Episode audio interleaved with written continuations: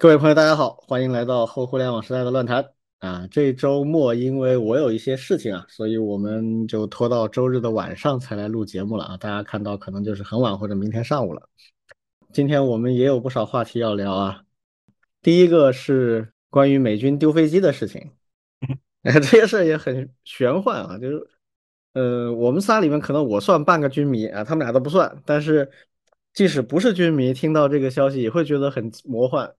就美国相当先进的，可能是算最先进的战斗机之一了，F 三十五 B。就美国这个 F 三十五这个飞机啊，它是隐形战机嘛，但是它有三个型号，其中 B 这个型号呢是最特别的，就是它是垂直起降的，它是专门为海军陆战队设计的，所以它可以在美国那些中型航母或者所谓的两栖攻击舰上面直接垂直起降。那这次发生了一个什么事儿呢？就是垂直起飞之后没多久。这个飞行员判断它出问题了，啊，可能会失去高度，就会坠毁，他就弹射跳伞就跳了。结果跳完之后呢，这飞机飞走了，那飞走就找半天找不到。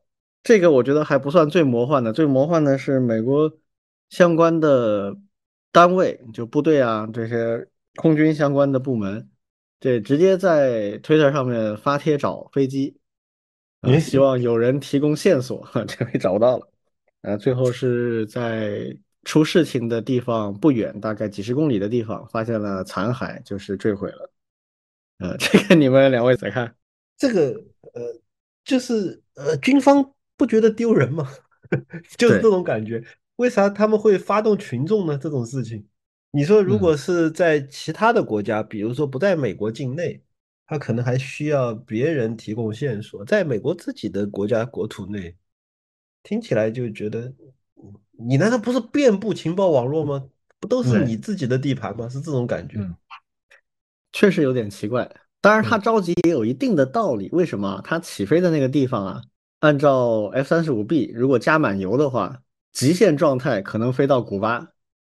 哦，嗯，如果他。的坠毁的概率几乎是百分之九十九点九九九啊，嗯，但是如果坠毁在国外，这个就是很大条的事情了，嗯，但是我还是觉得挺奇怪的一点，就是按理说他们的卫星啊、雷达啊不可能完全监控不到，当然也可能它飞的位置比较低啊或者怎么样，不太确定。但我想跟大家稍微介绍一下的，就是这个事儿，其实我当时看到这个之后，立刻就想起两个事儿。呃，一个事儿是之前发生过几乎一模一样的事件，这个是在前苏联发生的，当时叫米格二十三的一个横穿欧洲事件。这个事儿发生在一九八九年，就是苏联解体前两年。它是部署在波兰的一个空军基地的一架米格二三，然后这架飞机它也是跟这次几乎一模一样，就是起飞之后没过多久，它可能是出问题了。就那个发动机就突然推力就骤减，它就可能往下掉了。那么飞行员就判断不行了，大概离地面一百多米啊，很低的地方就弹射跳伞了。但是奇怪的是，他一跳伞，这飞机本来他预计要坠毁的，他没坠毁，然后发动机恢复正常了，他就继续往西飞。这个事儿就变成当时的一个很大的一个危机事件。因为那个地点跟这一次出事情的完全不一样，这次出事情美国人是在自己境内啊。虽然说有一定的可能性飞到古巴，但是那概率其实很低的。那次不一样，它是在波兰，而且是直接往西飞，这就是很大的一个问题。然后他就穿过了东德、西德的领空啊。然后当时当然苏联就通报了北约的相关的国家，就是有这么一件事情，里边没人，你们不要怕，不是去炸你们的。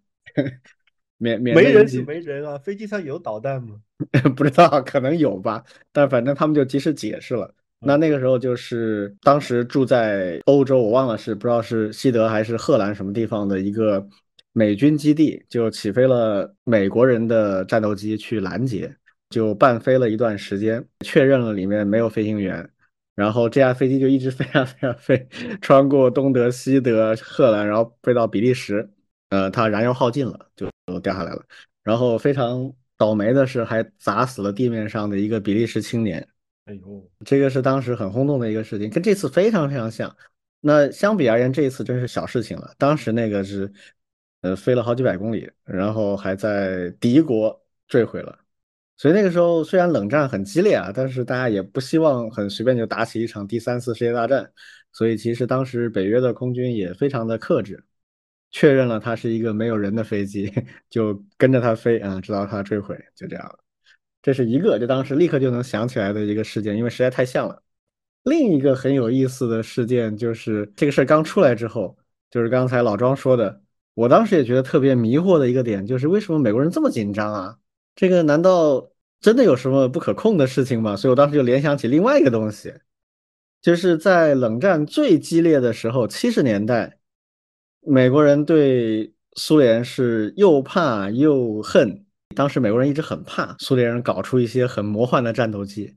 就有人写了一个小说，名字叫《火狐》，有 Firefox 啊，就是那个跟那个浏览器的名字是一模一样的，叫 Firefox。然后这 Firefox 是什么呢？就是当时呃美国人猜想的，说苏联人搞出一种全新的战斗机，代号应该是叫米格三十一啊，不知道什么。后来真的有米格三十一啊，但是没有他想象的那么先进。他在七十年代想象的这个全新的火狐是什么概念呢？第一，它是隐身的。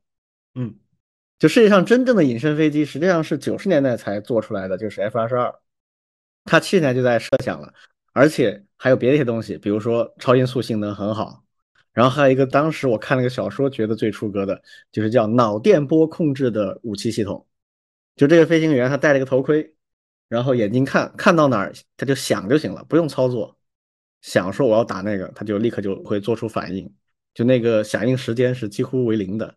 啊，什么都不用做，就是它的整个雷达还有感应系统就能自动的做。现在看起来呢，这个好像也不算特别玄幻了，因为现在已经很接近了。总而言之，就是当时美国的作家虚设了一个苏联人搞出来的特别牛逼的飞机，然后那个小说里面对这样一个先进兵器怎么办呢？就美国人不是说我自己也研究一个跟他一样强大甚至更强大的飞机啊，不是的，他是派出了 CIA 的间谍和一名。美国的最优秀的试飞员去把那个飞机偷回来，啊，就是这个飞机在试飞的时候用一个调包计把这个美国的飞行员假装成苏联的飞行员把他送上去，然后直接开走开到北约去，就这么玩的，就这这个小说就写成这么一个样子的东西了。所以当时我看到这个新闻的时候，我觉得，哎，不是吧？美国人是不是真的担心有人在干他的这事儿啊？啊，所以特别紧张。后面证明这个是纯属瞎想啊。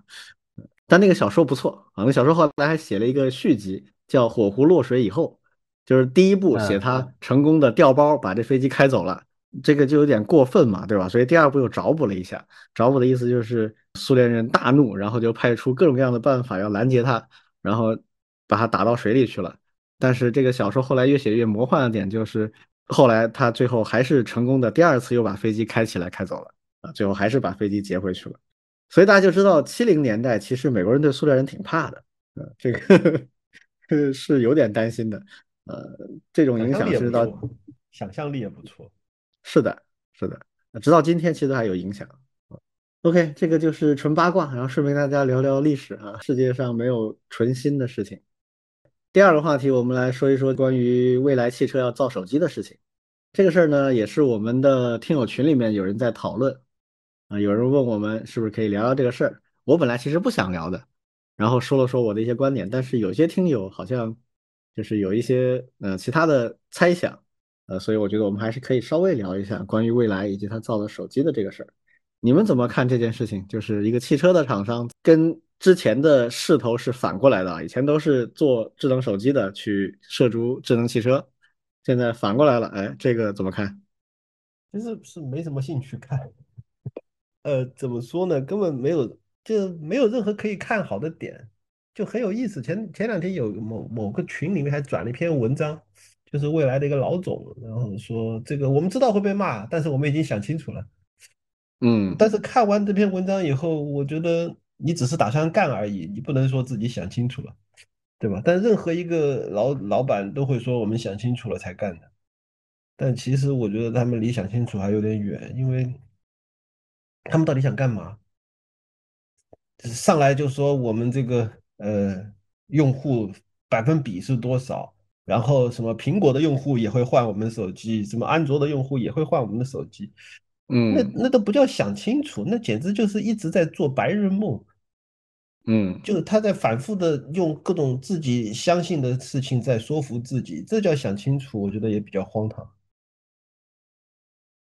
因为呃，怎么说呢？就其实其实我上次还跟另外一个朋友在聊，就是关于预测的问题。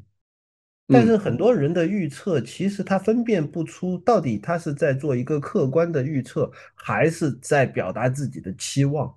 嗯但其实他只是在表达自己的期望而已。但是他会假装说我们做了一个科学、合理、严谨的预测，然后说这个事情就会按照我们想象的方向方向去发展。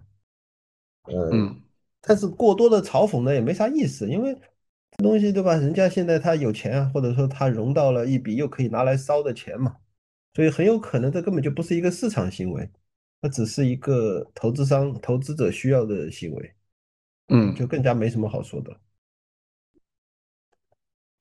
王老师呢？对，感觉对，因为他的目的性不是特别清楚。嗯，我个人觉得，其实手机的整个门槛，包括它的这种供应链呀，其实还是非常复杂的。对，其实咱们上一期节目也也聊过。对，那那他这个是为了去，嗯，抢一些热点呢，还是还是说他真的有这个能力？我估计，我个人其实倾向于前一点。嗯，那他背后的具体动机，对，因为现在还没有别的一些信息，我不太清楚。但是呢，我觉得，嗯，不是不是特别靠谱啊。嗯这个老庄跟我，我们之前其实多少有一些实地经验，就是因为那个时候盛大也要做手机嘛，对的，然后盛嗯大做手机的时候，其实他满员的时候大概有三百多人在做，这还不包括我们这波间歇性的提供支持的人不算，就是专门在做的人有两三百个人。这里面呢，硬件的部分的人其实比较少。因为我们现在绝大部分做智能手机的人或者厂商啊，他其实做的只是一个 assembling 的工作，就是组装。那他要做的事情其实是做好一个总体的结构设计，结构设计甚至都可以外包给别人做啊。然后他做好之后，他只要去做一个决策，呃，选这个选那个，然后以这个方案把它组装起来，然后开一个模啊。这个开模的时候可能需要一些工业设计，可能需要老大老板去。拍拍板啊，这种事情是肯定要做的。但总体而言，这个硬件的部分其实没有那么多的工作要做，因为大部分都可以包出去。好，然后接下来硬件最有考验的事情，其实是你去做供应商的整合，因为这个里面涉及到很多很多的元器件，怎么把它组合起来，里面有哪些坑啊？然后就算没有技术上的直接的坑，它有没有在生产组装过程当中产生坑？比如说供货的节奏是不是能够很好搭上？呃，如果你碰巧为了价格或者某些特殊的原因，选了一些相对小众的品牌的一些器件的话，它会不会有一些很小概率的兼容性问题？等等等等，就这种坑会特别多。然后这个过程当中，如果你是刚开始做，那你从设计、开模到试产，然后到后面批量产等等等等，这一个过程当中，其实就是你那个硬件团队要不断的去跟你的供应链以及你的最后的那个总装厂去磨。这是一个很痛苦的过程，而且基本上很难省时间。就是你一开始的时候，你总归是要花这么多时间的，而且中间会有好多好多失败，所以你要预备好填一些钱进去。这是硬件的部分，但真正最麻烦的还不是这个，这个已经很麻烦了。说实话，那最麻烦的其实是软件的部分，因为安卓这个体系、这个平台，它分裂的很厉害，啊，有很多很多不同的版本，有很多不同的应用商店，然后有很多供应商。呃，你这个里面有没有一些选择或者一些倾向啊？然后你自己肯定，你但凡你自己想做一个手机，你肯定是在软件上，你有一些想做出来的特色嘛，跟别人不太一样的地方。那这些地方会不会引起一些呃软件生态上的一些兼容或者是其他的问题？所以当时其实有非常大的团队在做软件，这个里面光测试团队就挺大的。因为他要测的内容真是多到让你崩溃啊！那个时候负责测试的是创学院的一个 PM 团队的人，也是我招进来的。这老庄应该也认识的，呃，我们不久前还吐槽过的一个兄弟。对对，认识。嗯，他当时负责那个手机的测试的团队，哇，这一天到晚找我吐槽这个吐槽那个啊，就是就一开始是测试人员招不齐，后来招齐了，他们又不太会做，然后又后面熟练一点之后，测试团队跟开发的团队之间对口又有无数的问题，就当时这个是非常让人头大的。所以总结一下呢，就如果真砸钱，比如说一个亿吧，太少了，不太可能啊，就基本上一个亿起砸进去，然后能不能做出一个手机呢？我觉得肯定能做出来，问题不大。但问题是你做出来之后准备卖给谁，这是个大问题。你卖给 iPhone 的用户，嗯，这不太可能。卖给华为的用户也不太可能，卖给小米的用户也很难，因为这些都已经有自己很深的品牌积累了，各有特色，在特定的人群里面都是非常的坚定的一个人群在支持他们。那你直接通过手机的这个环节去跟他们竞争，去抢他们的用户，说实话不太现实，就你很难造成你这边独特的优势。那剩下来唯一合理的就是车主提升你的车主的体验。你做更好的手机跟车系统之间的呃融合啊、创新啊这样一些东西，这个呢，我觉得是合理的。但这个呢，它就变成一个另外的问题，就是你没法赚到钱，因为你已经在车上面赚了它一笔了。你最多最多说我这个车再涨价一万，送你一个手机，就最多是这样。那这样你也并不能够赚到很多钱。那你这个手机实际上不是为了赚钱，而是改进你的车系统和体验的一种设备。就好像你在车里面加了一个更好的立体声音箱。加了一个更好的大屏显示，其实跟这个的效果是类似的，它就变成车的一个选件了。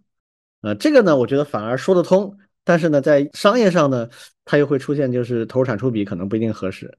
呃，所以这个就当时我也觉得很难理解，就不太好解释他为什么这么做。然后后来这几天我们也陆续看到了未来的不同的人在解释这件事情，尝试，因为大家都很迷惑。说实话，我问了几个业内的人，大家都觉得很迷惑。所以他们现在开始慢慢想尝试去解释他为什么这么干，但是解释的又不太一样。有些媒体口径是这么说的，然后他们自己的高管出来是另外一种说法，就还是没搞清楚。然后进一步多说两句呢，就是我对未来其实不是特别的看好。为什么？有一个很深的原因，就是未来这家公司从一开始指定的所谓的高端市场，就是卖比较贵的车，然后强调卖给高净值人群。以高水平服务和高品质的产品作为它的主打卖点，这个呢是没有问题的。这个其实就跟当初 Apple 一直的自我定位是一样的。Apple 它的定位就这样的嘛，他说我努力把消费电子产品当做 fashion，当做时尚产品来卖，然后重点卖给那些引领性的人群。只不过时尚产品是卖给那些偶像啊、那些名流啊什么的。那苹果就说我卖给这个世界上最有创造力的一批人。他们用苹果创造出了很多优秀的产品，那间接的就帮我打了广告，啊那说明世界上最聪明的啊，给别人造工具的人在用苹果，那其他人就会跟进。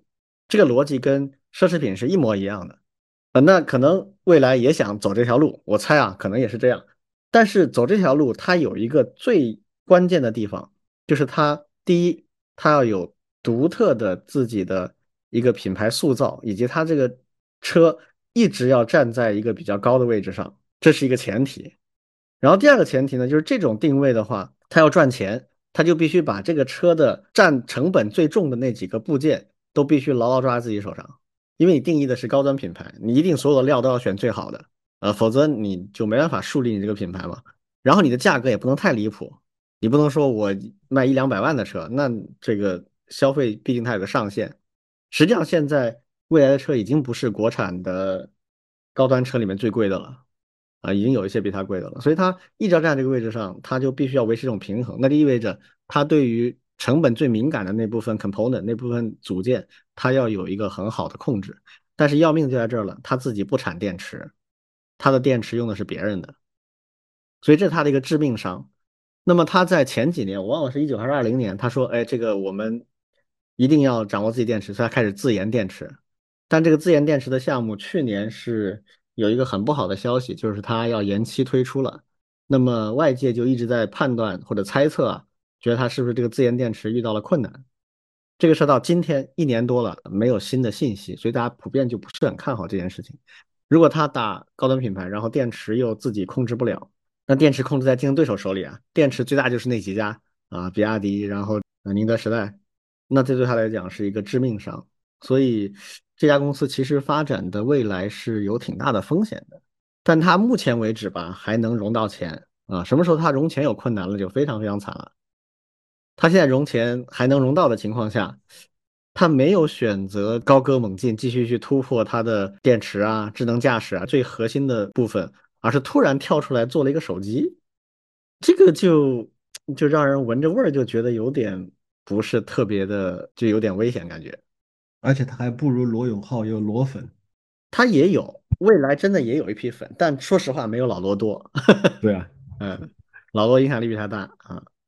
好，下一个我们来聊另外一个，也是最近影响比较大的一件事儿啊，就是著名高校，就是我的母校的兄弟院校啊，嗯，这 个正式的公布了，就是他们不再把英语四六级考试的成绩跟毕业证挂钩，四六级成绩变成一个可选项啊，这个证书还是有的，因为这国家考试发的证嘛，但是不再像以前那样，就是你不过四级就拿不到毕业证，这个不限制了。这个事儿可能在大专院校里边传的会更多一些，大家也会有更多的一些反响。所以王老师跟我们说说这个怎么看？嗯，这个我周围其实还是有一些老师还挺关注的，有的甚至还抱有一些幸灾乐祸的一些看法。那就是非英语 学科的老师了。嗯，对的，对的。哎，你看，终于不用考了吧？对吧？对，然后说，哎，我们应该多花时间去学别的，嗯，英语没什么好学的，嗯，有不少，而且，嗯，我是可以感受得出来，就是他们那种欢呼的一个一个一个一个场景，对，因为这件事情，我们其实其实好好久之前都有人提过，对，包括。挂钩啊这些东西，嗯。但是呢，我个人其实还是觉得这件事情是，嗯，得从几几个方面看吧。对，就是虽然我们不用把这件事情和学生毕业啊这件事情去联动挂钩，但但是呢，其实就我们自己感觉的来说的话，像计算机，像那个英语能力还是挺重要的，特别是像计算机啊相关的这些这些专业。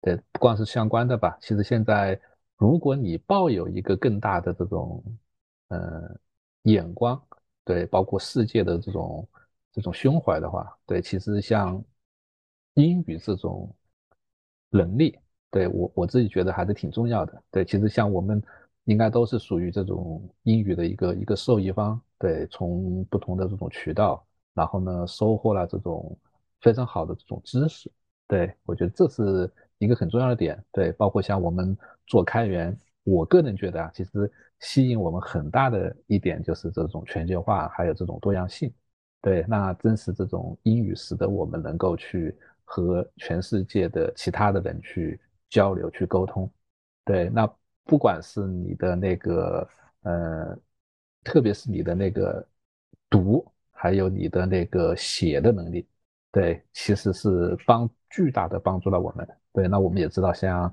中国，其实像中国学生，像说呀，还有写呀，可能锻炼起来其实还是有一定的困难的。对，那但是呢，从我自己的亲身感受啊，对，其实像英语四六级，我觉得还是对我还是挺大帮助的。对，特别是英语学习这样一个一一个手段。我不知道，就是现在像同学们对。是不是他们的以前的基础会更好，还是还是说，对？因为从学生的角度来说的话，这件事情如果一旦这件事情不去和一些东西挂钩，对他们来说不一定是个好事。对我我是有这样的一个想法的，嗯，看看两位老师，老张呢？呃，我的想法很复杂，因为你们你们都知道我是学俄语的嘛，嗯。我高考高考是俄语高考，完了以后呢，进了大学之后也是考的俄语四级，然后当然没有兴趣，没有任何兴趣去考俄语六级，然后就从此从此就再也没有学俄语了。然后到现在为止，你让我背俄语字母表，我现在还记得俄语有三十三个字母，但是你你让我把俄语字母表背出来，我都背不出来，完全 就一直没用过，再也没有用过。嗯呃，所以呢。呃，英语我当然全靠的是自学，也没有去考过四六级，也没有去考过托福、雅思，都没考过，就是陆陆续续的背了不少单词，但是呃，听说读写估计都还是不行，就词汇量大概还行，就是大多数单词我还认识，但是你要让我连贯的读下来，估计也挺麻烦的。所以我很喜欢这个现在的这种 DeepL 啊，或者是更好的这种 ChatGPT 这种翻译啊，这都是我很喜欢的，因为省了我自己一点点的去去啃那些英语了。所以，所以从这个角度来说呢，嗯，我不会把英语四六级和毕业挂钩当成一个必须要做、不过不行，或者说。会影响职业发展的事情，因为反过来说，嗯，我现在的英语肯定比我的俄语好，是因为我一直在工作当中不断的用英语，所以，呃，不用就会废掉，只要坚持一直使用就不会废掉，嗯，所以关键的不是在于那一关，那一关的四六级，而是在于你是不是一直在用它，嗯。比如说像像我儿子对吧？他他外语还可以，其实他进大学第一年就把四六级都过了，然后对他来说，其实接下来的三年他完全可以不学外语，因为他四六级已经过了。对，那如果有学生是这样的一个态度，就是过完四六级以后再也不学外语的话，再也不学英语的话，其实他以后如果再也不再用，那么他的外语能力还是会退化。对。所以从从这个角度来说，嗯，四六级要不要和毕业挂钩这件事情，其实我没有那么呃绝对，就是说，哎呀，一定要挂钩，不挂钩他们学习外语就没有动力或者怎么样。我倒觉得不是这个，但并不意味着英语不重要，英语非常非常重要。如果有人欢呼说，我从此可以不学外语了啊，我从此可以不了解任何外语的东西了，我就是我是中国人，我为什么要学外语？如果有这种欢呼的话，我就觉得非常的。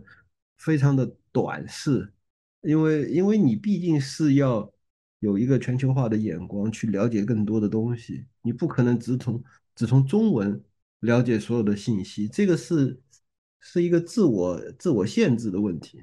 大概是先说这些，嗯嗯，对我也很赞同啊，就是我觉得其实学英语，如果咱们到高中毕业为止，至少十来年。有的可能更早啊，从幼儿园开始学的，现在很多都是这种。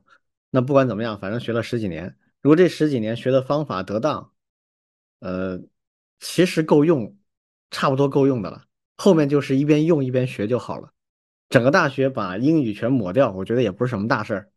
但确实我有另外一种担心啊，就现在其实这个已经不是担心，已经是我在过去十年左右的时间里已经观察到的一个现象。就是很多人，他其实，在远离外语这个领域，就是他在有意无意的把它推开。他会觉得说，我为什么一定要用英语呢？我不用英语怎么样呢？我不照样也可以干吗？我又不要做外贸，我也不要做外交官，是吧？我不需要跟外国人打交道啊，我就在国内过日子，为什么要学英语啊？这件事情本身，如果它的传播进一步加强了这种认知的话，那我觉得这个反而比大学不用学英语这件事情影响会更有问题一些。就大学学不学英语这件事情真的没有那么关键，就像刚才老庄说的，你一边用一边去成长，因为语言嘛本来就是以用为主，语言真要学的东西，那点语法知识什么东西的，这个很快就学完了。很多人学日语、学西班牙语，突击考试就一年，一年就考过证，然后就直接就去相关的国家，去日本，他就可以继续去做他想做的事了。那剩下怎么办？其实就是在相应的语言环境里去练。去成长就好了，你一边用一边自然会变强。我英语最好的时候是可以跟母语的人交流去谈话的，没有大的问题。一几年去美国的时候参加他们一个会，我跟几个当地的留学生，已经在那边很多年的留学生，我跟他们一起去谈一些事情。下来之后，他们跟我说：“哎，你是在美国待过吗？”我说：“没有。”他们说：“哎，你这个口音很像美国人。”我说：“那是因为看美剧比较多。”但是，一旦不用。这也没多少年，就在四五年的时间吧。我前两天正好有一个事情，有个朋友请我帮忙，跟一个在美国长大的华裔的孩子聊了一下他关心的一些事儿。那我真的就感觉明显就不行了，我必须依赖于有我那个朋友在旁边做一点翻译才行。不论是听还是说，就都跟不上的感觉。就四五年、五六年，不用就下去了。那你如果一直用的话，你就会提升，不仅仅是保持的问题，你一定会提升。你有一个语伴，你不停的聊就行了。这是学英语，我觉得比较正确，或者任何外语都是这样吧，也比较正确的一个方案。那我刚才说我真的担心的问题是什么呢？就大家开始弱化外语的作用这件事情，这个是肯定有很大问题的。我一直讲这个事但很多人不一定信。我一直说不说别的，就至少在计算机这个领域，英语很好的人跟英语不是很好的人，他是明显占有一个优势的。英语不够好的，他就要花很多额外的力气去补这个，他才能够做到跟前者一样的视野，或者说他去跟进一些新东西的时候，他就必须要付出额外的努力。这个我相信老庄一定深有体会。哎，太有了。就他会帮你省很多时间，会让你更好的跟进，而且会让你更快的发现真相。为什么？因为到目前为止，不管你喜欢还是不喜欢，英语仍然是世界语言第一世界语言。这个世界上新冒出来的，不论是政治文化的新闻，还是技术性的资料，百分之七十甚至八十以上仍然是英文先出来。这个你喜不喜欢都没用，它就是这样的现实。那有人说，哎，我们中国现在越来越有影响力了。是，我可以这么说，比如说三十年之后，啊，假设中国真的成为了世界第一强国，呃，成为了主导世界经济、呃，金融、政治秩序的一个最有力量的一个 power 的话，好，就算是这样，三十年之后仍然是英语占主导位置，因为这东西有很强的惯性。你登顶之后，你至少要花大几十年来慢慢改变这一点。就是当你登顶或者即将登顶的时候，会有更多的人开始来学中文。等他们学会，并且在日常当中去使用，甚至有一些标准化的东西、强势的权威性的东西转成英语、中文双语，这又得几十年。也就是说，可能一百年之后，中文都不一定有现在英语的统治位置。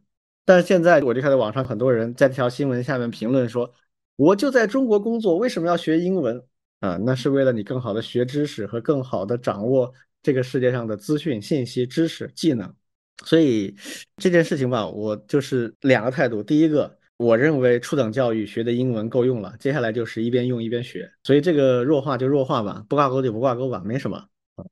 但是千万不要认为这个东西就是英语无用论。那同时，其实还有第三个问题，这个也是我想听听王老师怎么看。就如果真的英语四六级考试不是必须的，英语的教学的时间。也大幅的缩减，嗯，那么多出来的时间给学生们学啥呢？有什么特别紧迫、值得大学生们去学的吗？就你刚才说，有些老师他就很开心，可以拿来学别的东西，但他想给学生讲什么呢？有什么比这个英语更重要、有用的东西？对，其实我反我我是担心，就是这种会恶化。什么叫恶化呢？就是一旦你不和一些四六级和挂钩。就意味着一方面学校本身都在压减一些学分，对，那英语，那它可以正好可以借这个机会又可以去压减一些学分，嗯，对，我们先不谈你可以把多的学分用来学什么啊，对，因为现在每个专业都在抢学分嘛，嗯，好，你压了学分以后，就意味着你你的上课的老师，还有你的所在的那个，比如说。可能大学计算机外语啊，可能是像外语学院呀这种机构承担，它的那个地位势必又会弱化。弱化以后，可能老师更加不愿意去花时间去做这件事情。对，那时间一长，对，那它这一部分的功能甚至就会慢慢的萎缩掉。哪怕你学校里面哎又有一些想学的人，他。就没有这方面的一些好的资源了，对他可能会有这样的一个一个一个一个影响，对，那这这个影响其实我觉得，如果真的觉得英语对我们对一个学生他他又想去发展呢，那这件事情其实是是一个一个一个一个挺挺有问题的。那多的学分来干啥呢？虽然我我们也一直说我们的像素质素养啊，对吧？是不是也也挺重要的？对，但我们肯定不会去说，因为因为像英语这件事情和我们的素质素养，它实际上是一个可以相辅相成的，对不对？你你的英语能力好，其实你去吸收全球的这种好的知识，你去阅读英文，其实它会它会更好。甚至你在学素质素养的过程当中，可能我们也会去把一些英文的材料，对，其实现在李老师这边其其实就是啊，我个人觉得对英文的要求还是有的，对，应该应该就是一个这样的一个关系啊，嗯。嗯，我是担心今天来不及聊。我嗯我对那个叫做现在一个大趋势是缩减学分这样一个大趋势，我第一次听说，嗯嗯，这是啥意思？就是大家因为高校还有一个论断，什么论断呢？就是一直觉得大学生的学分负担非常重，这个呢是它有一定道理的。对，就是很多，特别是把我们国家的大学生的学分和国外的去相比较，对他简单的比较，他就觉得，哎，你看国外就就那么几门课，对吧？你你看你们这么多学分，但是呢，他其实有片面的一些一些一些因素在，例如国外的虽然课少。但是呢，他的每门课其实是非常实打实的，而且里面要做的事情其实是非常多的。然后大家就在说，哎，我们应该减学分，让学生有更多的时间去发展他的兴趣，这是一帮。这这是高校版的学生减负吗？哎，听上去像，对的，一一直就有，其实一直就有。嗯，好吧，嗯，这回头可以找个时间专门聊一聊。我知道了，这个太有意思了。这个事儿挺复杂的，这个事儿嗯跟中小学的还有点区别，就是现在大学生确实负担挺重的，但这个负担呢，恰恰是因为有很多盲目的塞进去的东西。我个人认为啊，它的主嗯轴线是不清晰的。包括我们以前提过的一个观点，就是我以前曾经有过一个暴论嘛，建议把这个本科的学制啊进一步的压缩，两年或者三年，研究生三年或者四年，把这个课进一步的集中化，而且要保证这个课程的一些延续性。你不能嗯我一年级学的课是一个老师设计讲的，第二年级是另外一个老师设计讲，都是专业课啊，那这个就会很大问题，它就会有体系上的一个完全的断裂啊，这个在本科现在是很严重的一个普遍的一个问题，所以这个我觉得以后可以专门找时间来聊一聊，就确实要去精简，但是可能不是盲目的捏软柿子啊，哪个地方好捏就把它捏掉啊，这个嗯嗯，下回再聊，下回再聊，这个这个还可以嗯展开聊好多。对。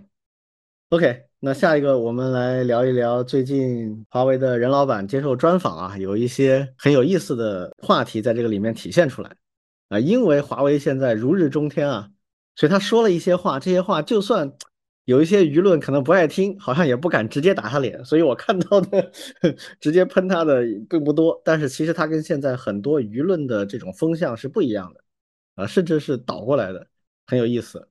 呃，我相信很多听友都自己也看到了相关的一些报道，这里面我们可以截取几个点来，我们做一些交流啊。比如说，任老板提了有一个观点很有意思，他说苹果是一个好老师啊，包括美国也是一个好老师，华为很多东西是向他们学习的啊，包括现在他们也仍然都是很强的啊。我们从来没有说过要打倒苹果啊或者怎么怎么样啊，并没有这样的妄想。关于这个，我们老庄毕竟在华为那么多年，你有什么？感受吗？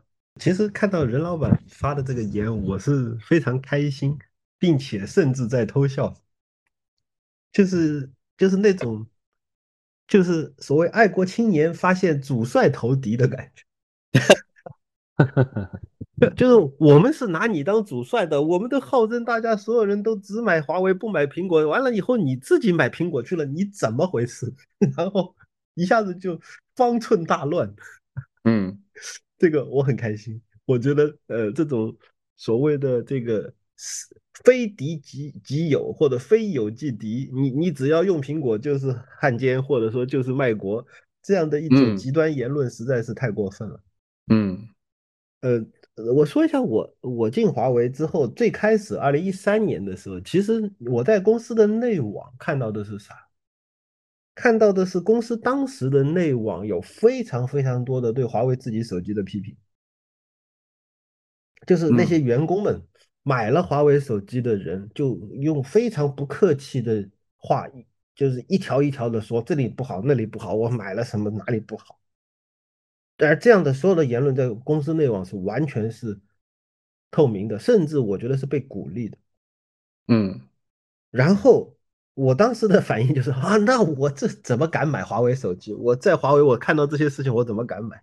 但是过了几年之后，其实明显的华为手机在进步，对，越来越多的员工会觉得那买一个呗，有有什么问题？这个挺好的，手机确实好起来了，这是一方面。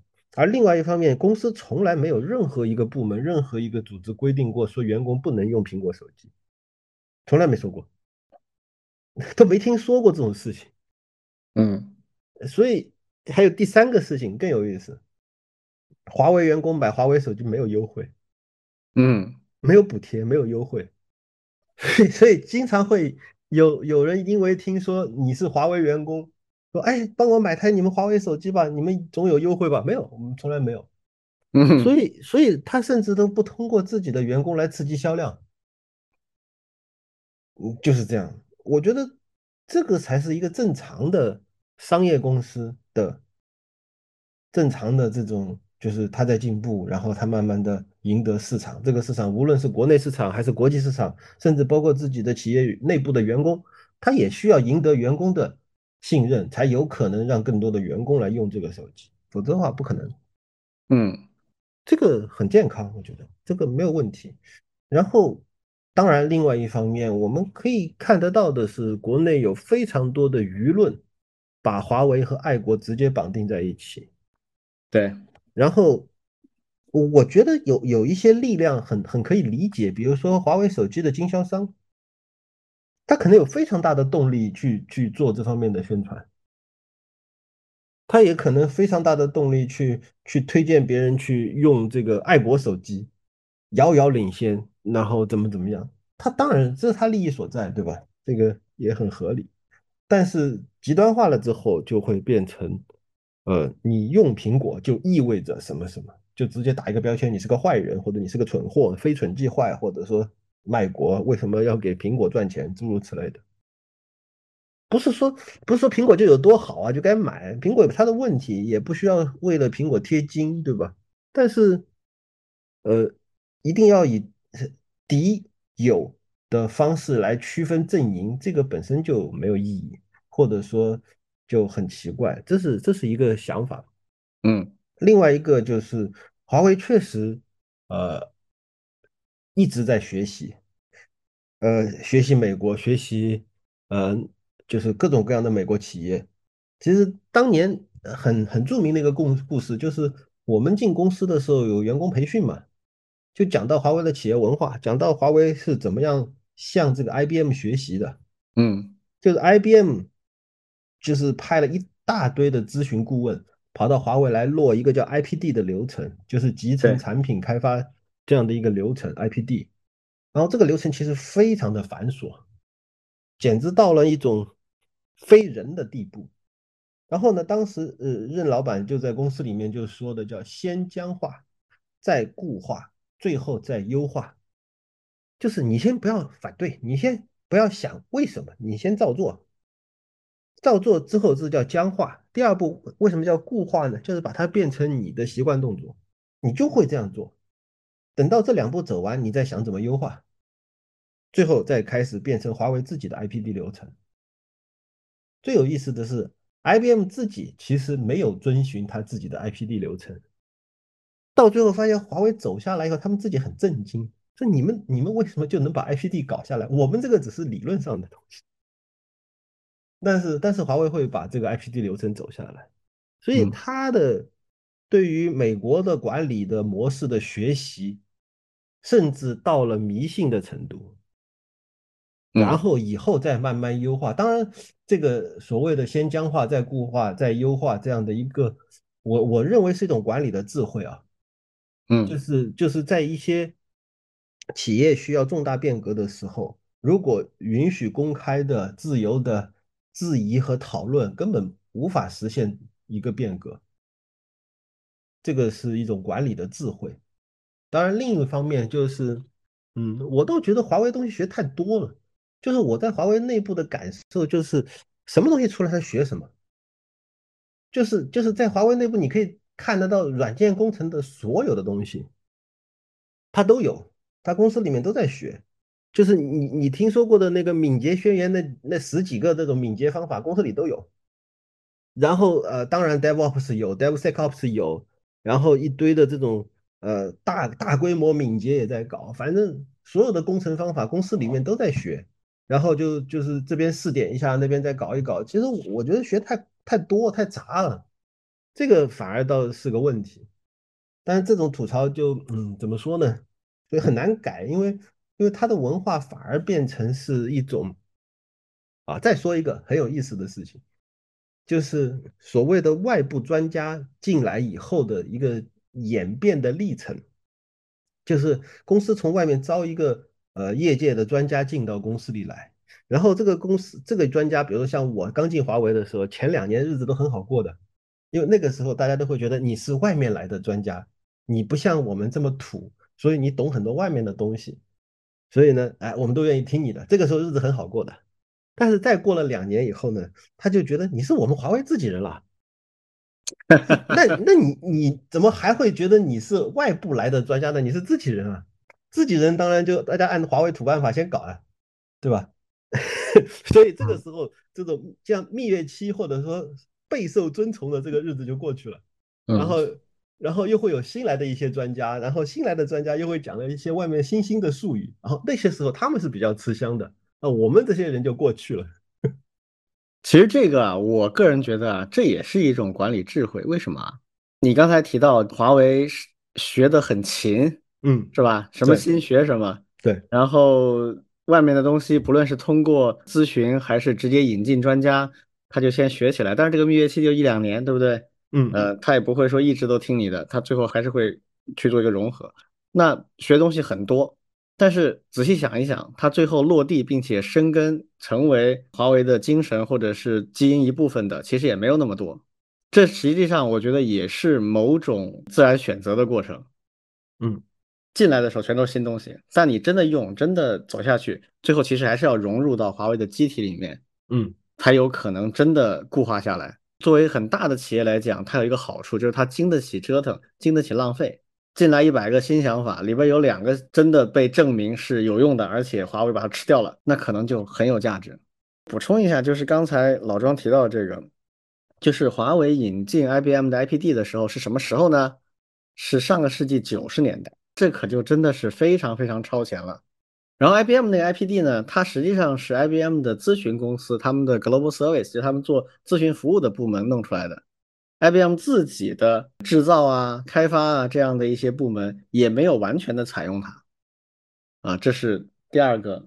第三个点，华为为这个事情是付出了很高昂的学费的。当时光是请这个 consultant 的这个团队以及实施这个项目，就是几百万美金这样的费用付给 IBM 了。这个在上个世纪九十年代，这可不是一笔小数目，而且那个时候华为也没有现在有钱，差远了。但是他就是重视这件事情，就是他很明显他看准了这个东西是一定要做的。至于 IPD 是不是完美不重要，它大体框架 OK 就行了。我一定会做这个事情的。那我总归要找一个上马石，让我先跨上去嘛，然后再慢慢的去驯服它。它一定会需要这样一个基石，所以它既然第一这件事儿必须做。第二，有一个还不错的基石，我就先上，有问题再说。这个过程是非常昂贵的啊。那后面确实就是大概有差不多十年左右，华为在实践这个东西，并且不断的调整它，最后变成了华为自己的一整套，也不见得就是完美，但至少华为自己用的没问题的这样的一个产品研发流程。这个在对当时的华为真的意义是非常重大的，因为当时华为仍然是以硬件为主的一家。公司，而且主要就是对标打 Cisco 的路由器的一家公司。那么，它如果不能够把这套流程做好的话，它就没有办法以很快的速度去迭代、去推出新产品来跟当时比自己超前很多的竞争对手去竞争。当时后面它已经可以做到，Cisco 每推出一个新的产品系列线，它可以在半年左右的时间里面就跟进，呃，推出一样甚至指标更好的。这个其实就是靠它把内部这块打得很结实，是有很大关系的。这个就简单的补充一下，好，然后再说，呃，这个华为跟美国人学习这件事情，我个人认为啊，因为其实我两段经历跟华为都挺有关系，一个是我自己第一个创业公司，那个时候我们做政府和企业这些项目啊，不可避免的会做一些硬件集成相关的东西，否则光凭软件很难赚到钱的。当时就是必须要卖一机器，然后顺便卖我们自己的软件，那我们当时也是华为很重要的代理商，跟他们打交道挺多的。那那个时候我就有这个概念，就是任老板绝对是一个顶级美粉，呃，就是他那个时候对美国的很多东西的认知都是非常的接受、认可，甚至崇敬的，所以他要学。这个我觉得其实是非常好的一种态度，这是我们中国人的一种传统吧，就是我们认为自己应该是最好的。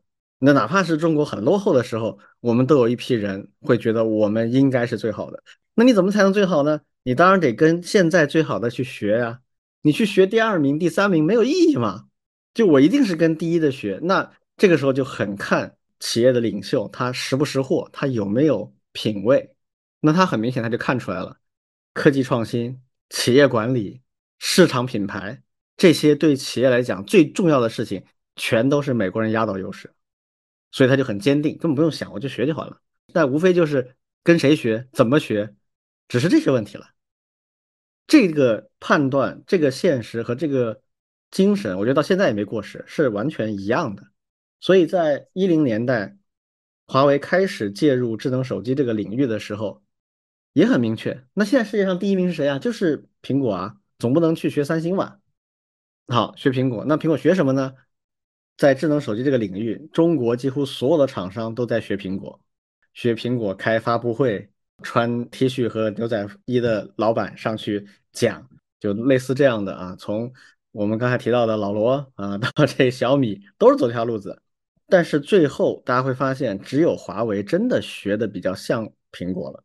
最直接在于说，他一上来就是盯着 iPhone 最高端的那个人群，他就是盯着这个人群去设计他的产品，然后围绕这个产品的设计，他就会有一系列东西，包括品牌的宣传，包括他最早把线下体验店走通。现在当然体验店全有了啊，小米的、OPPO 的、vivo 都有很多体验店，但这个模式最早其实做的跟 iPhone 一比一 copy 的 就是华为。很确定的目标定了，就一定往上走，啊，这个是我觉得是他们的一个传统了，啊，那事实证明，这个关键并不在于你是不是学，而是第一，你有没有真的学彻底，而不是只是学它的皮毛表面，你真的要盯着那些数据学到跟 iPhone 可比，啊，第二当然是你的财力和你的研发能力，你得跟得上，你得真的能学，你不能最后只学了一个幻灯片。产品本身的实力和服务上的一些关键环节，你就得学到。这里面尤其核心的是那个软件的品质。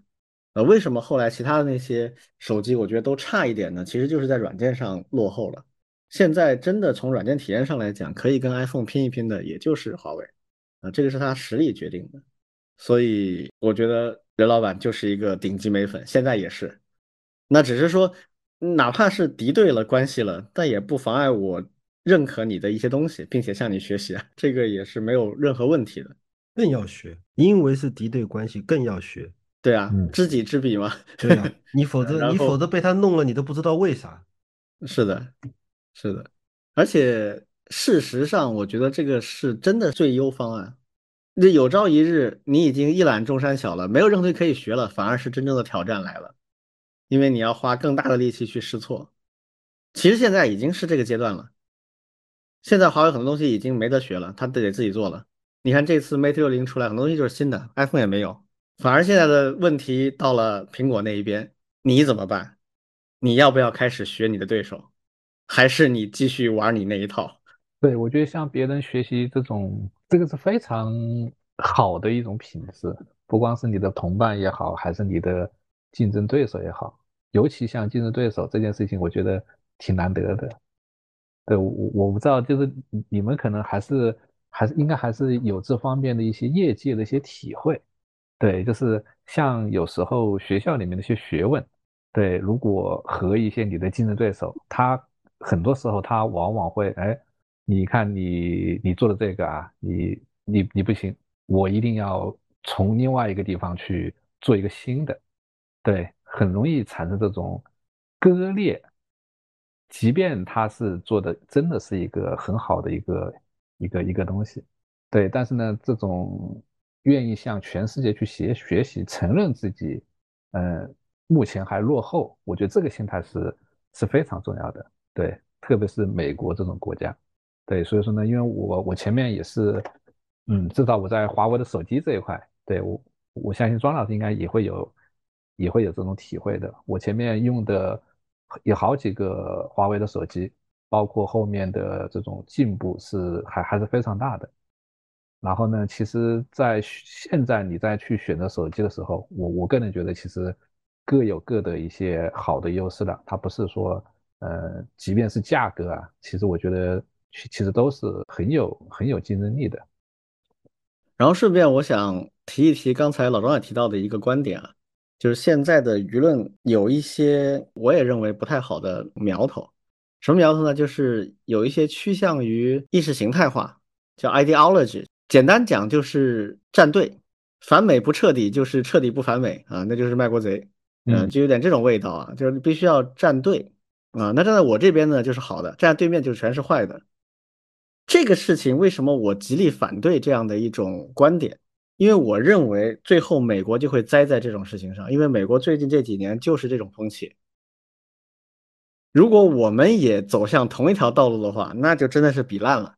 我们保持一个客观和实事求是的态度，反而是我们去站到一个最有利的位置的根基。不论是国家的实力，还是每一个公司，还是每个人，其实都是这样的。就最终还是实事求是，好就是好，不好就是不好，对就是对，不对就是不对。企业也一样，产品也一样，国家也一样，就是能不能客观实事求是去看待这个问题，是非常非常关键的。微博上有一个大 V 啊，三位就是一般大家叫他日娃的。嗯，这哥们儿是信息安全这个领域的一个挺资深的一个人，而且也是红客联盟的。就是他不仅仅做信息安全，他也参加过中美的网络战的，是真正在前线干过的那种啊，是个很有意思的人。他也做了一些很乍看出格，但仔细想一想又很合情合理的事。这家伙很有钱啊，呃，有一次去银行，结果银行的这个服务不是很好，他就很气，他就当场。取了五百万的现金出来，而且说我只拿得走这么些，所以我明天开个车来再取其他的。你听上去有点炫富啊，有点讨厌，但是实际上他又非常合情合理，所以他在微博上也，呃，很多人喜欢他。好，他最近有一个什么事儿呢？他之前就专门写过一个微博，就是他认为我们目前普通人怎么选产品会更安全一些。他是评论一件什么事儿呢？就之前有一个新闻啊，我们有关部门啊，这做了一些调查和统计，发现有一类的犯罪分子，他们专门就盯着老人使用的手机，在上面植入一些木马，然后专门骗老人的钱，非常恶劣的一种犯罪。因为老人对手机不是很熟，而且一些系统很容易上当。那我们晚辈嘛，又没有很好的指导或者保护他们的这个系统。当然，这个根源其实还是我们手机或者。相关的生态环境本身没有做的太好啊，这个以后我们再说。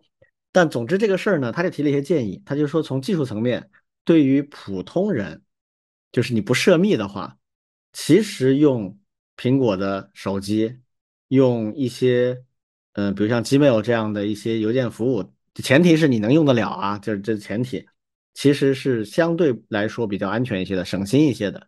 为什么呢？因为那些黑产。他们其实往往是盯着那些简单、比较容易突破的那样的一些弱点，而事实证明呢，就是苹果的这个体系相对来讲还是比较难突破的一个点。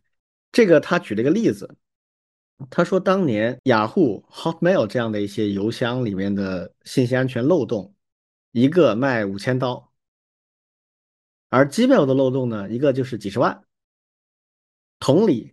苹果 iOS 的一个漏洞也是几十万美元这个数量级，而各种杂牌的安卓手机呢，那可能几千美金这个数量级，差一到十一到一百这样的量级。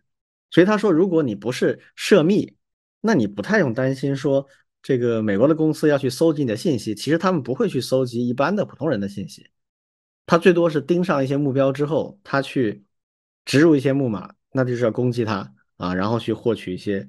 有价值的信息，所以他从这个角度提了这样的一个建议，结果这个事儿呢就被很多的这种一根筋的就说他是叛徒、敌人，屁股向着美国人的企业。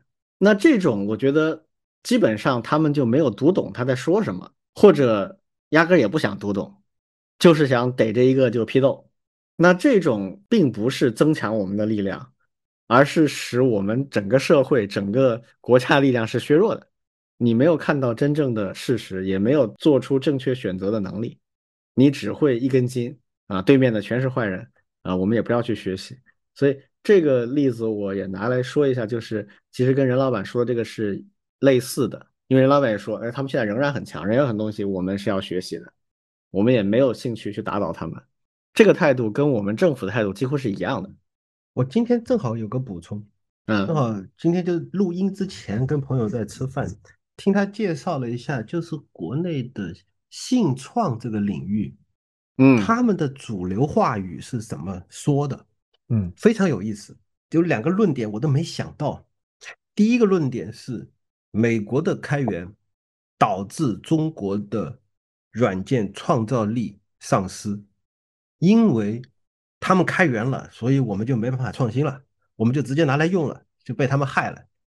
等价于什么呢？物理世界的廉价物品倾销。啊，这还真不能等价。这个对对，当然 当然，这是第一段。第二段是我们现在当然也要做开源，这个他同意的。但是我们开源是为了将来不开源。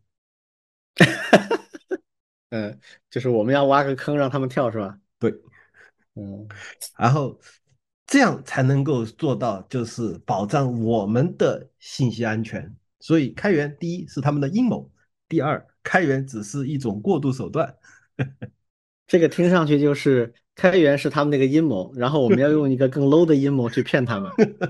就是你要用一个更 low 的方案去骗一个惯犯，听上去就很玄妙啊。呃，我我反正是今天这个在跟朋友聊天，第一次听说这样的一个逻辑，我也是很震惊。但是，但是我想表达的是什么呢？就是说，当你你用一种敌我的思路来思考世界上的很多现象的时候，很多正常的逻辑就会被扭曲掉。这才是最大的问题，就是就是你会把对方的所有的东西都当作是一种，要么是阴谋，要么是敌对，要么就是要来害我们，嗯，就是这样。而且这种思维模式特别有市场，为什么呢？因为它简单，对，它特别简单。你竖一个敌人的靶子，然后接下来不用做判断了，不用做事实查证，不用做逻辑推理，也不用去费劲巴拉的去尝试去攻关，都不用了。但是说实话，这个就是自我削弱，而且是极大的自我削弱。是这个比较搞笑。我们先不说道德上的一些东西，就从实用角度，这就不太成立啊。一方面你认为对方是个骗子，然后另一方面你用个更差的骗术试图去骗一个骗子。实际上，我们之前节目里也多次提到过啊，就是我觉得真正成长的方式是去解决真正实在的问题，而不是搞这些有的没的。而且我认为美国就会栽在这种问题上，而我们绝对不能走他一样的路。嗯，那任老板还有另外一个观点啊，跟刚才说这个没有直接关系，但是我们也要稍微聊一下，就是他认为啊，这个第四次工业革命马上就要来了，而这个第四次工业革命的核心呢是算力啊，这个你们怎么看？我今天正好在读另外一个东西，在在系统的学习，因为我现在不是在做这个开源基金会嘛。在读一个文档，叫做《工业互联网相关的什么参考架构》，然后其实开篇就说，这个这个文件是二零二零年写的，就说到这个工业互联网可以看得到是呃第四次工业革命的核心技术什么什么什么，也就是说，呃，我的感受就是，呃，大家都知道要有一个东西叫做第四次工业革命了。但是呢，这个第四次工业革命究竟有哪些部分组成呢？其实每年都在换，嗯，就是不断的会换新的东西加进去。然后呢，哎，今年流行 AI，那不就是 AI？明年流行这个呃什么呃，比如说边缘计算，他就说边缘计算。后面流行这个五 G 网络进到工业现场，那就是流行五 G 网络进工业现场。反正他们就是这个第四次工业革命的核心了。其实所谓的核心不核心，我倒觉得不是很重要。关键在于，嗯，所谓的第四次工业革命，它究竟应该是以一种什么样的形态来发生？这个其实很多时候大家还没有形成共识。我能理解的第一次工业革命，那就是基于动力，就是整个的蒸汽机这样的一种动力发生了变化。然后所有的事情都因为动力变了，然后变了。但是越到后面的第二次、第三次工业革命，其实，呃，它的发生的形态只会越来越复杂。如果你一定要为它找一个单一的要素，说就它，它就最重要，我觉得可能都有问题。嗯，所以所以我未必会完全同意任老板的话，虽然他很多话都很有道理，对吧？但这个未必。嗯，对，这个在其实像学校里面也蛮推崇这种以算力为抓手的一种发展方式。对，应该大家也听过像东算西数这些提法，对吧？嗯，其实也是超算的一个一个一一个在现在这样一个 AI 时代下的一个延续吧。对，那这里面呢，其实其实我我是。嗯，至少在现阶段，我还是我还是比较支持的，对，因为它实际上是可以带动盘活现在整个国内的一些一些资源，特别是一些西部地区，对，那有了这样的一些做法的时候，其实可以带动包括贵州呀，像云南呀，对，特别是一些地理位置还是不错的，对，然后去建算力去投资，对，因为这种一些投资的话，它不仅仅是算力的投资，它其实是拉动该地区的周边的整个生态，还有相关的一些产业，包括就业，包括人才，对很多东西就出来了。对，那当然，其实我我我觉得不是特别，呃，特别是特别是往后发展到一定阶段的时候，对它其实是可能会出现一些呃粗放型，对它只是以算力为抓手。对，但是呢，他不去考虑算力的应用，对这一块呢，其实甚至更重要。对，但是呢，至少在现在这样一个阶段，我我个人还是觉得以算力为抓手，其实还是一件挺挺重要的事情，包括能够带动推动背后，因为因为因为它有市场嘛，能够推动背后，包括对 CPU，包括这种软件，包括这种呃资源的这种分配，对，应该还是能够起到一个好的方式。而且呢，它的还有一个很好的一个点就是，很多人比较容易明白，对，特别是你看我们以算力为抓手，那大家比较容易形成一些共识，齐心协力来做这件事情啊。对，这个是我的一个一个看法。嗯嗯呃，我也简单说一下我的一个想法啊，就是首先我认为这个第几次工业革命它到底是啥这件事情啊，几乎无法预测，它都是发生以后你回过头来看你才会明白的事情。有人说我预测就是这个东西，然后我就玩命投这个东西，把它投出来，这种事历史上就不靠谱。这次我觉得也不会靠谱。呃，我知道很多关心这个话题的人，他在从另外一个角度去想，比如炒炒股票啊，或者我学点东西啊，或者怎么怎么样，有目的性的定向去努力一个方向，然后就正好撞到第四工业革命的核心上。这个我觉得就基本上可能性不大。这是一个我的判断。那第二个呢？因为我看了那个采访的视频，我觉得任老板也没有说的特别清楚，因为他也没有解释说算力到底是啥，他只是说这个是一个核心。那我理解这个话呢，有点像什么？就好像中国为什么高铁建的比全世界任何地方都快？它是有一个先决条件的，就中国的供电，我在任何一个地方都能很容易的一个高压线能够给那个地方所需要的电力，这个东西是独步世界的。由于这个原因，所以我在修高铁的时候。我不用担心我的动力供应不上，所以这个例子呢，它类似于就刚才我们说的，如果我们现在算力真的普及化，并且真正实现了某种程度的算力公平的话，那就意味着我给所有的行业都铺上了一个供电网络。虽然我不一定把电力送到你那儿去，但是我想送的时候随时都能送。我们国家要更有把握的去抓住第四次工业革命的话。那么我们要努力去率先实现算力的富足以及算力公平，让所有的行业它都可以去用一个入门级别的算力来尝试自己的创新，然后需要的时候就能够得到更多的算力去实现突破。哎，如果我们能够在基础建设上把这个事情做到的话，那不论这个第四工业革命发生在什么地方，我们都更有希望抓住它。因为之前我也跟大家分享过，就是我认为不论第四次工业革命到底发生在哪个领域。它一定跟计算机、跟 AI 离不开关系，它一定在某种程度上是有很深的融合关系的。从这个角度上来讲，我们要把算力发展成一个基础设施，而且是一个很容易获得的基础设施，包括它的可达性和它的可负担性，就它的价格不能太贵。我们不能走那个老路啊，就是像 NVIDIA 那样不断的吹泡泡，越来越强，越来越贵。呃，这个吃不消，这个没有办法实现真正意义上的算力公平。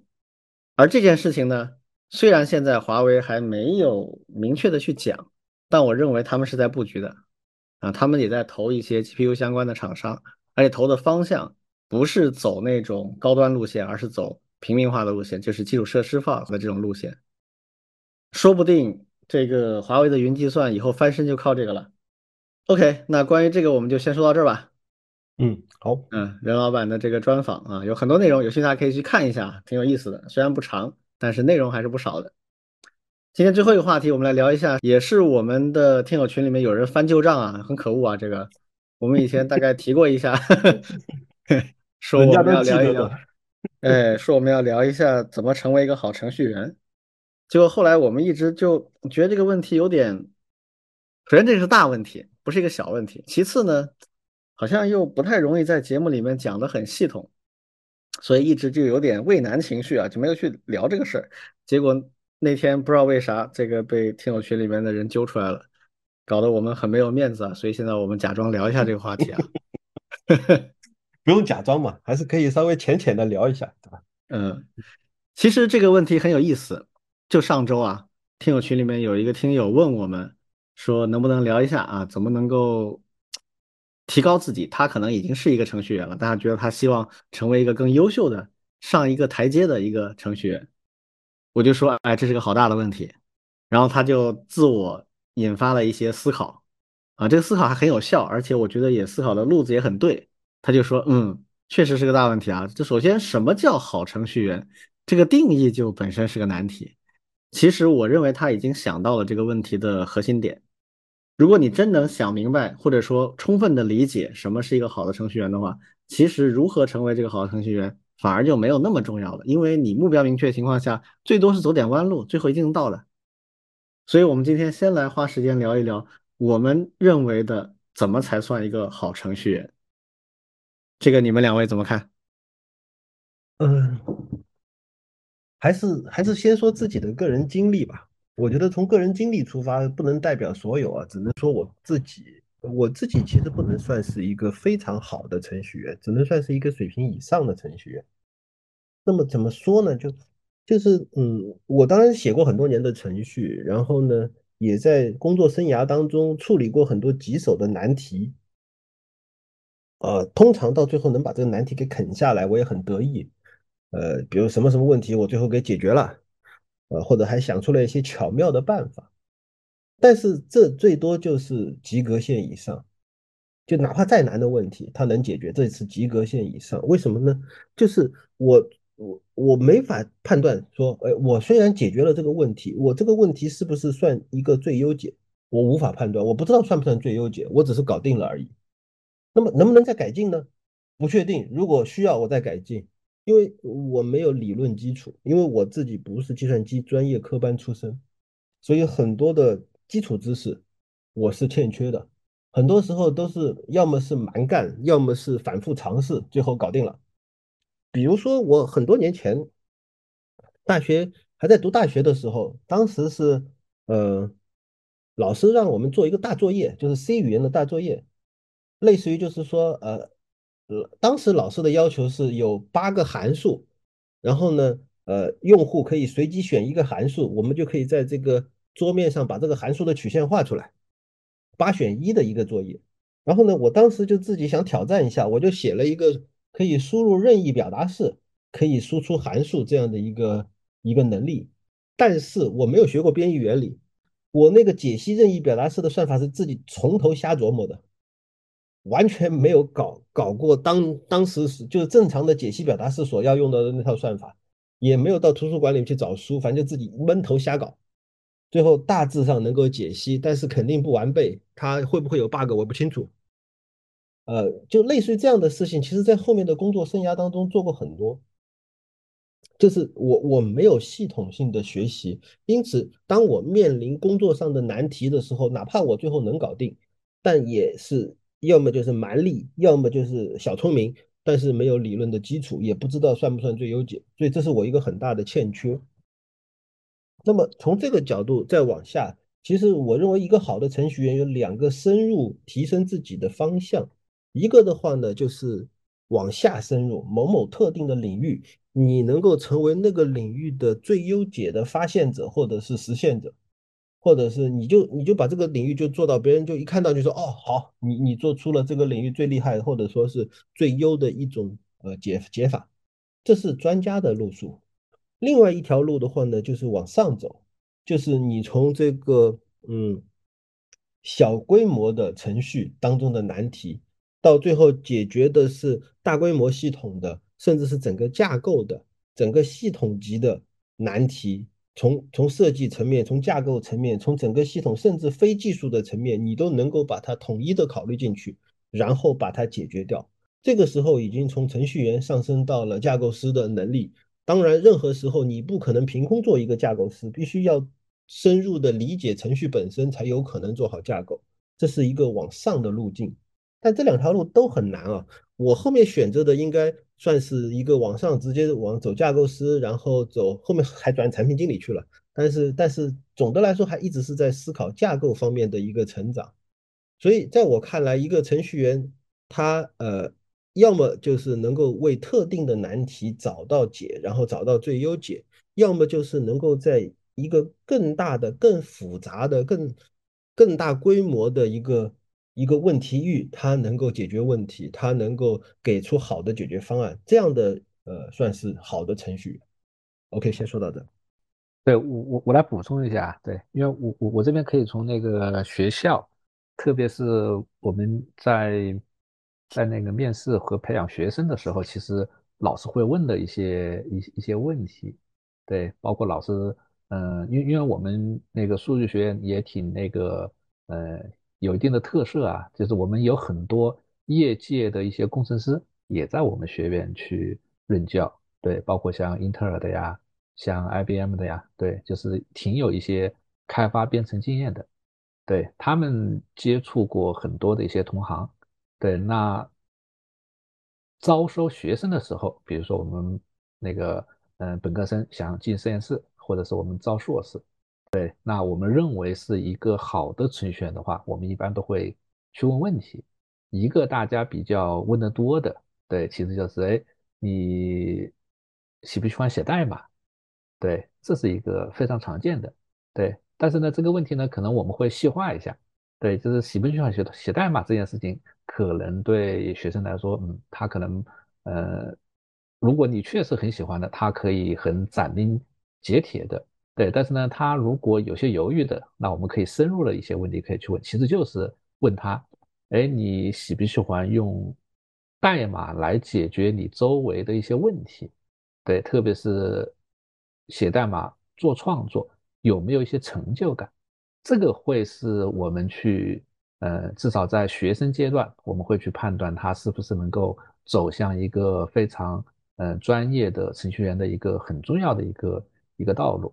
对，为什么这么说呢？对，那其实编程其实是和先包括我们专业在内，计算机科学这个学科，对，实际上是非常密切相关的。对，虽然我们现在也在做那个，呃，像编程社会的这种通识教育啊，对，那从专业学生来看的话，对，其实像这种程序员开发者，其实有一个优秀的，有一个很大的一个特色，就是尽量会自动化。自己的一些重复性的工作，对这个是我们看到我们周围的一些同学，他能够具备这方面的一些潜力的一个很重要的一个特点。对，这是什么意思呢？对，就是至少像我接触过的我们实验室的和我观察到的一些，对，就是好的这种编程能力厉害的学生呀，对他都会想方设法的去自动化一切。对，那你有时候他包括一些身边的一些小的事情。对，有时候你会你会去问他，哎，你为什么要去做这件事情呀？那他就会说，我不想去做重复的事情。对，一旦有一些重复的事情，我一定希望用代码去给他解决掉。对，那在他解决过程当中，实际上他会有非常大的一种成就感。对，这个是这个就是其实我们会看到的一个一个一个一个点呢。对，第二个呢，其实就是对，因为像庄老师啊，我啊，其实我们聊那个开源聊的挺多。对，为什么这这么去聊呢？其实也是和我们学生包括编程技能的培养是挺相关的。对，就是那种挺喜欢去做一些分享的，对，不光是代码，还有文档，对，包括你解决了一件什么样的难题的时候，你你不光是把这件事情自己去解决掉，你还把它的解决过程通过文字有条理的分享出来，并且还能够有结构化的放到，或者是系统的放置自己的一些一些那个。呃，储藏地里面去，比如说你写个博客，对，或者或者甚至你就干脆建一个仓库去做这件事情，对，乐意去分享的时候，对，那我们也会觉得，嗯，那你可能也是非常有潜力能够成为一个好的程序员，对，为什么呢？因为我们现在都知道，就是优秀的程序员他不仅仅是个人的一些技术和能力，对，实际上他还能够去带动。对，包括和你周围的一些其他的人去做一些一些交流，对，这是第二点。对，第三点呢，其实我们觉得优秀的程序员其实还有一个很重要的一个一个一个点呀，就是他愿意去和一些业务问题去做一些挂钩，或者是去想办法去去做一些一些一些解决。对，就是他不只他不仅仅是在一些技术的层面去思考。我的一些编程呀，或者是教一些语法的一些细节啊，对他还会用他的这个编程的一些能力，对，去解决一些业务问题。对，不光是我前面说的像自动化，对他甚至还可以去解决。哎，我看到一个在那个教育场景里面一些的一些一些数据的一些问题，或者是我看到我们那个呃食堂打饭，对，那包括我前面其实也跟像庄老师啊，还有李老师也分享分享过。哎，我对我们学生的，我对我们学校的呃那个呃女生挺好奇的。我我我写个代码，然后去把系统里面的照片去获取。对，虽然这件事情不对啊，对，但是呢，他实际上是会用他的这种技能，对，然后呢和你周围看到的一些事情去去主动去去去做一些对接。对，那为什么要提这个呢？实际上，那我个人的经验其实也是会会发现，就是。当你的一个技能和你的业务能力，对，因为当当他去解决业务的时候，他一定会去研究业务业务，那然后呢会去把他的业务能力也去做一些一些培养，对，这样的话呢，使得他会成为一个交叉型的复合型的一个一个一个一个人才，对，那编程绝对不仅仅是你只是在代码的这个层面上，一定还是他去解决问题，包括你去对现实世界去建模。对，然后呢，再转化成可编程的方式，用具体的语言去去实现。对，那这几个点其实都是我们在考察我们的同学，或者是思考他在以后是不是会成为一个优秀程序员的一个一个一个一个一个一个方面啊。对，我想也许这些点能够给大家有一些启发。嗯嗯，其实有一些我想说的点，好像你们两位已经提到了。比如说刚才王老师说到的，就是一定要拥抱现实世界，就是努力去关注和解决一些现实世界的问题，而不是只是停留在自己的一个技术的世界里面。这个问题其实有一个更大的阐述方式，就是不论你是程序员还是什么其他的岗位啊，我都建议咱们有一点更大的视野啊。老美特别喜欢用一个词儿叫 “big picture”。啊，更大的图景，大图什么意思呢？就比如说你是一个团队里面就负责这一块的，但是你的视野不能只看这一块儿，你最好能看到比你高一到两级的那个东西。你是负责这个模块，那你至少看到上面的一到两层模块，说或者最好整个产品的视野，你得有这个视野啊。那么。你才能够更好的了解你做这块东西到底它的意义何在，以及它到底做到什么程度，它的边界是什么。这个往往是你把你的视野提升一到两级之后才能解决的问题。就好像我们是一个三维世界里面的一个人，我们去观察两维的东西，甚至一维的，就是线条上的东西，会非常容易看得很清楚。但是当我们试图去理解所谓四维空间的时候，就超出我们的想象了。那我们就很难理解四维空间是怎么回事儿，因为我们的层次就是三维的，而你要解决三维空间里边的一些问题，比如时间相关的、时空相对性的问题，那你必须要到四维空间去思考才行。其实我们日常的工作也一样啊，是这个道理。所以你要努力的去先把自己拔高一到两层。以前我在公司里培训一些中层干部的时候，我也老跟他们说：“我说你们想升职吗？那你先把你摆到你想升的那个职位上去思考问题。这个不是说你要取代现在你的领导啊，而是你要多站在他角度思考问题，这样你以后才有可能去做他的事儿。这个道理是一样的。从技术层面有几个建议可以给大家参考。什么算一个好的程序员？首先是，就刚才老庄也提到的，他是能解决问题的，但是他又不仅限于解决问题，他得对这个问题有两个维度的扩展。一个维度呢是他规模上的扩展，就是如果以后他要支持更多的人啊，支持更多的并发请求啊，支持更大量的数据，他要怎么做？你得提前有一个预案的设计。另一个呢，就是它在功能上的一些提前量的考虑，这个就必须是依靠一些经验了。刚才我们其他两位啊都提到了，要去了解一些业务，就是你要跟你要解决的问题有一些关联，这个其实就是一种积累过程。呃，很多程序员他们不喜欢碰业务，这个肯定是成长不起来的。我建议有兴趣的人一定要去努力争取做一些。跟业务有关的，比如说跟需求方的对接，啊，这是很重要很重要的一条路。如果你能成功的跟需求方去对接，以后你就不仅仅是对接需求，而是分配任务也会从这里走了。你会积累非常多的实际的经验，包括业务的经验，包括架构模块设计，包括工程管理、项目管理的经验，都会从这个环节开始。而恰好很多人不乐意做这事儿啊，所以这个是一个很好的机会。啊，大家可以去思考一下，怎么能够去站到这个位置上去。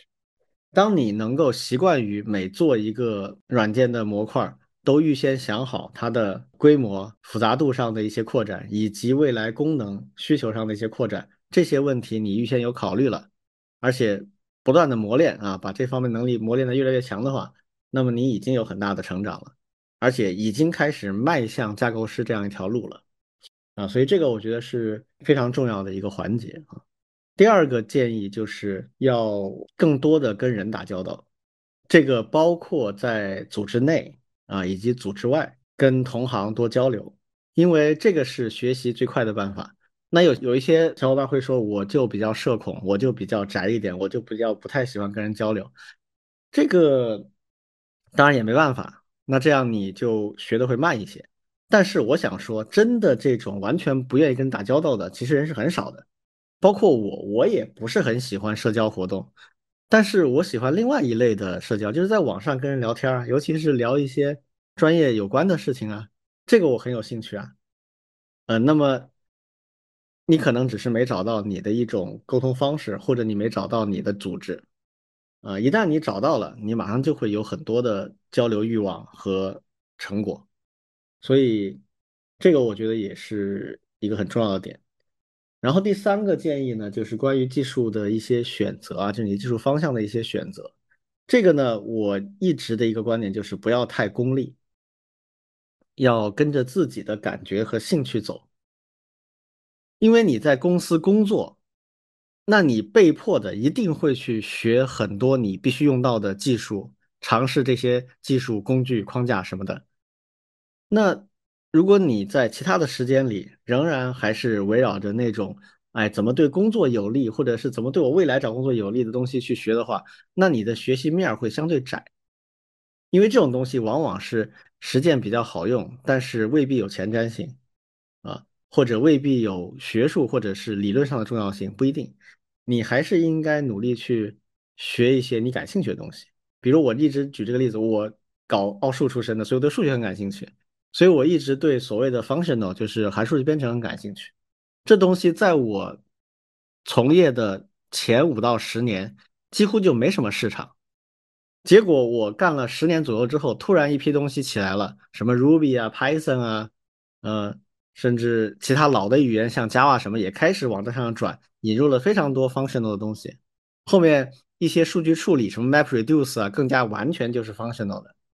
啊，这一下就变成很有用了。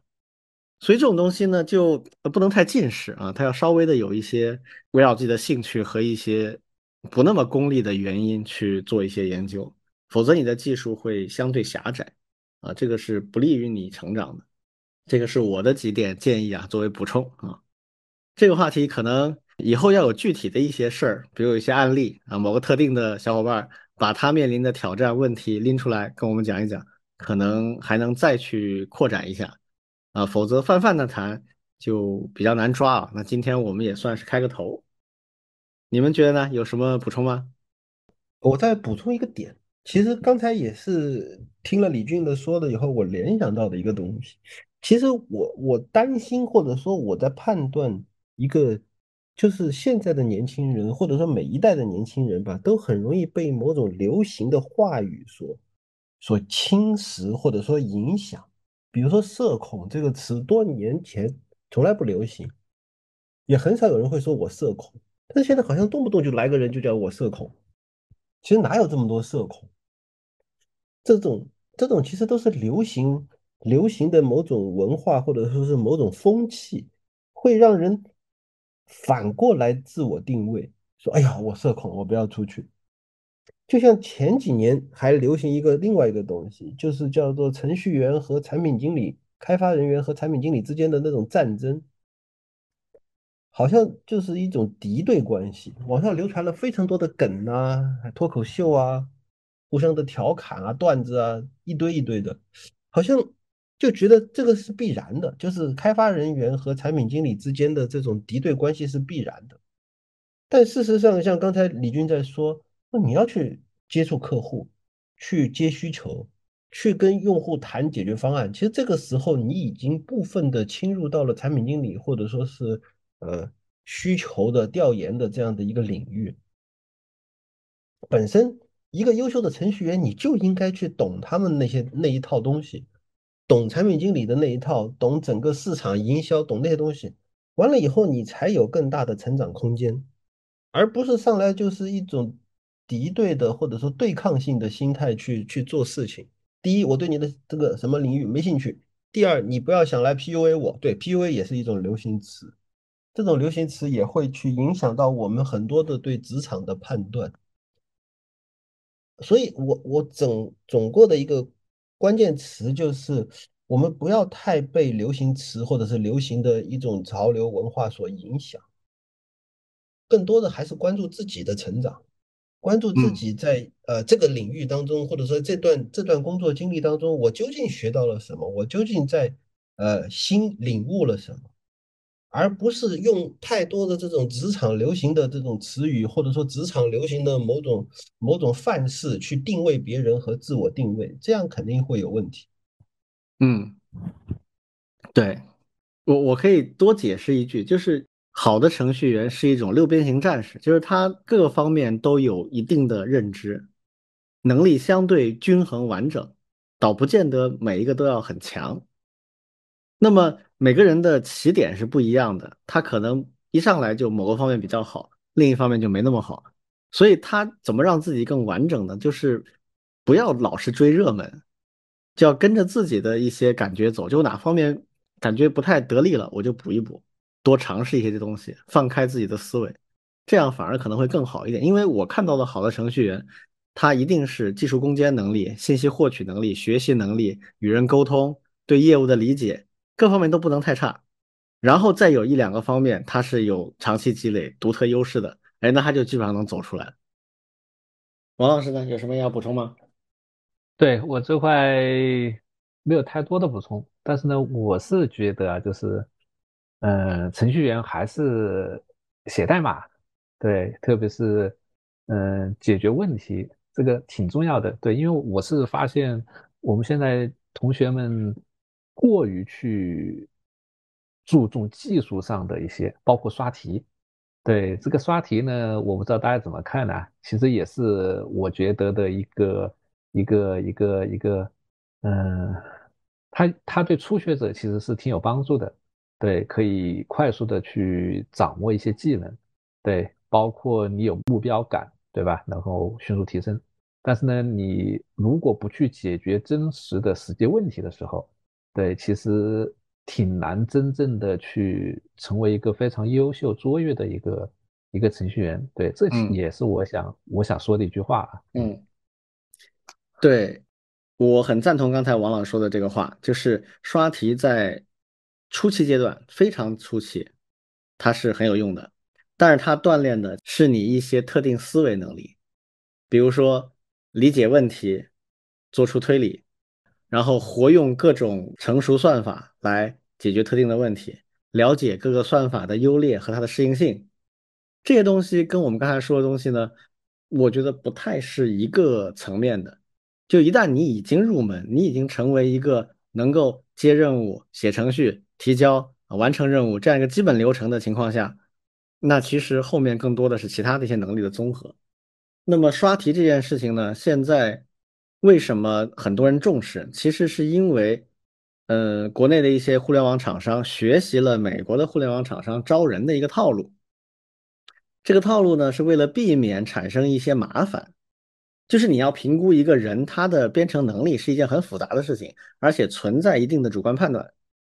那这个时候招人，如果因为这种原因产生纠纷啊，不管是跟候选人之间的纠纷，还是部门之间的纠纷，还是跟 HR 之间的纠纷，那都会很麻烦。所以呢，就找一个相对硬性的、相对公平的指标来做这个事儿啊，那就是刷一些经典算法题。所以这个东西呢，最早像 Facebook 啊、Google 啊，他们。搞这个东西搞得非常的成熟了之后，哎，国内的一些厂商就开始直接学习这个事情。这个当然有它的合理性，但是它并不代表就它就是最后的判断标准，甚至都不是关键判断标准，它只是一种筛选人才的方法。所以从这个维度上来讲，如果你要去应聘，你要去过它的一关又一关，那你刷刷题就像熟悉套路一样嘛，跟你考试一样嘛。这对学生来讲是个很自然的事情，也不是很难做。我觉得这个没有问题，但是如果把这个当做能力标准评判的话，那我觉得可能就是没理解对啊。好，看看还有什么其他的要补充吗？啊，没有了。嗯，没有了。嗯，那我们就期待看有没有这方面的专业的一些听友啊，遇到有一些实际问题，比如你卡在哪儿了，哎，这个可能我们能聊的比较具体一点。好，那我们今天的节目就先到这里。OK，拜拜。好，谢谢，拜拜。